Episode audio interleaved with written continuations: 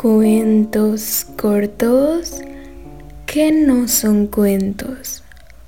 Hoy, intruso.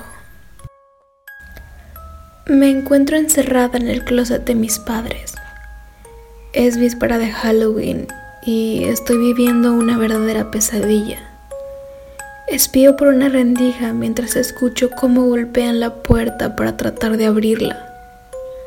Percibo claramente que hay otro más, ya que sus pasos retumban demasiado en la parte de abajo de mi casa. Seguro uno de ellos se encuentra en la cocina buscando algo que le sirva para hacerme daño. Pienso y me maldigo por no haberle puesto el seguro a la puerta después de que mi padre se fue al trabajo. Ahora sí que ser tan vaga está por acabar con mi vida. Entraron a mi casa hace como 40 minutos. Yo me encontraba tomando mis clases en el estudio. Ya saben, clases en línea por la pandemia. Fue desde ahí que escuché la puerta abrirse. Cuando les hablé pensando que se trataba de mi padre, el cual pensé tal vez había olvidado algo en casa, estos se quedaron callados, dándome un claro indicio de que mi padre no era quien había entrado por la puerta principal. Le dije a mi clase que creía alguien había entrado a mi casa, pero todos pensaron que de una broma se trataba, pues yo soy muy conocida por hacer ese tipo de bromas a cada oportunidad que tengo. Desde pequeña he sido de hacer bromas, como cuando tomé la pistola de papá y fingí dispararle al perro, o cuando llené de polvo pica pica las almohadas de mi hermana. Una vez le hice una de las más grandes bromas que ha visto mi preparatoria a uno de mis mejores amigos, ahora ex mejor amigo, claro. Fingí que me habían secuestrado y este idiota alertó a toda la escuela y a mis padres. Se armó tremendo alboroto y casi me expulsan, pues preparé todo tan bien que todos se lo creyeron pero no pudieron sacarme, ya que mis notas siempre han sido excelentes y el director, bueno, es mi tío.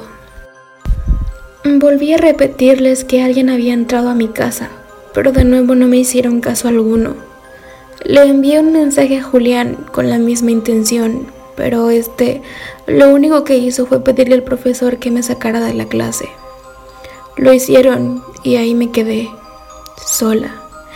Intenté llamar a Daniela, otra amiga, pero no me contestó. Luego hice lo mismo con Javier, pero tampoco conseguí respuesta alguna. Era obvio que me tratarían así después de que hace un mes fingí mi muerte para tratar de asustarlos. Rápido corrí hasta la cocina y busqué un cuchillo con el cual defenderme, pero para cuando llegué, uno de ellos ya se encontraba en la sala, a unos cuantos pasos de mí. Me vio perfectamente y se quedó inmóvil. No supe de quién se trataba, pues traía en la cabeza una máscara horrible de un feo perro con la lengua por fuera. Me miró directamente y no movió ni un músculo. Sentí como mi corazón aumentaba la velocidad de los latidos, al tiempo en el que del inicio de mi nariz brotaban algunas gotas de sudor frío. El tipo caminó hacia mí y yo retrocedí. En un intento fugaz por librarme del problema le lancé el cuchillo de un tajo, cosa que provocó que él se moviera algo temeroso, dándome el suficiente tiempo para correr despavorida y subir las escaleras hasta mi habitación. Cuando estuve en el piso de arriba, me di cuenta de que al final del pasillo se encontraba otra persona, de igual forma vestida de negro y con una máscara horrible, esta vez de un gato rosa que sonreía perturbadoramente. Entré a la primera habitación, la habitación de mis padres, y cerré la puerta. Puse algunas cosas para detener su entrada y me encerré en el closet. Llevo 25 minutos aquí. Desde mi reloj intenté avisar a la policía, pues sin querer dejé caer mi celular cuando subí las escaleras, pero el wifi al parecer lo han apagado. No tengo idea qué voy a hacer y mucho menos qué me harán. Lo único que hago es rezar para que nada me pase. Escucho los golpes que ambas personas le dan a la puerta para poder abrirla. Cada uno de ellos me provoca escalofríos y hace mis piernas temblar. Cuando escucho el perno de la cerradura caerse, me doy cuenta de que ha llegado mi final. De la nada, un recuerdo vago se hace presente dentro de mi mente. La pistola de mi padre se encuentra en el closet. Me levanto y aseguro las puertas con una mano, al tiempo en el que con la otra recorro los cajones rogando porque mi padre no le haya hecho caso a mi madre respecto a sacar la pistola de la casa. Los minutos parecen segundos, al tiempo en el que escucho las botas de los hombres acercarse a las puertas. En ese instante la encuentro, sin saber si estaba cargada o no. La puerta del closet se abre y sin pensarlo apunto y disparo. Uno, dos, tres. Cuatro han sido los disparos que les he dado.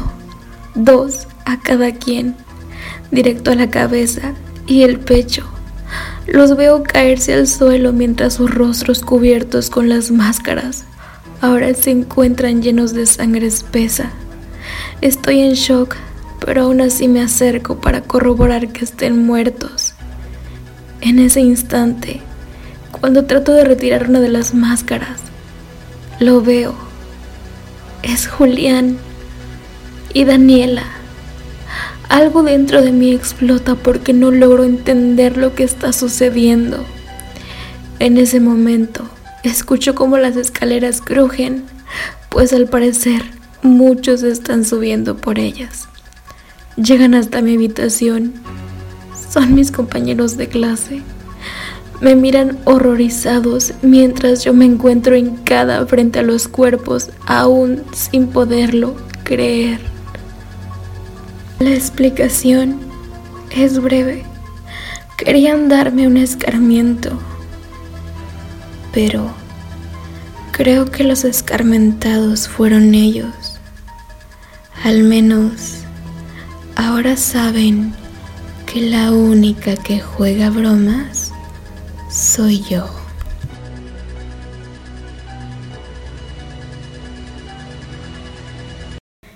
Hemos llegado al final de esta historia, espero que la hayas disfrutado mucho. Recuerda que puedes seguirme en mis redes sociales, en Facebook me encuentras como Briana Echeverría y en Instagram me encuentras como Briana-Echeverría19.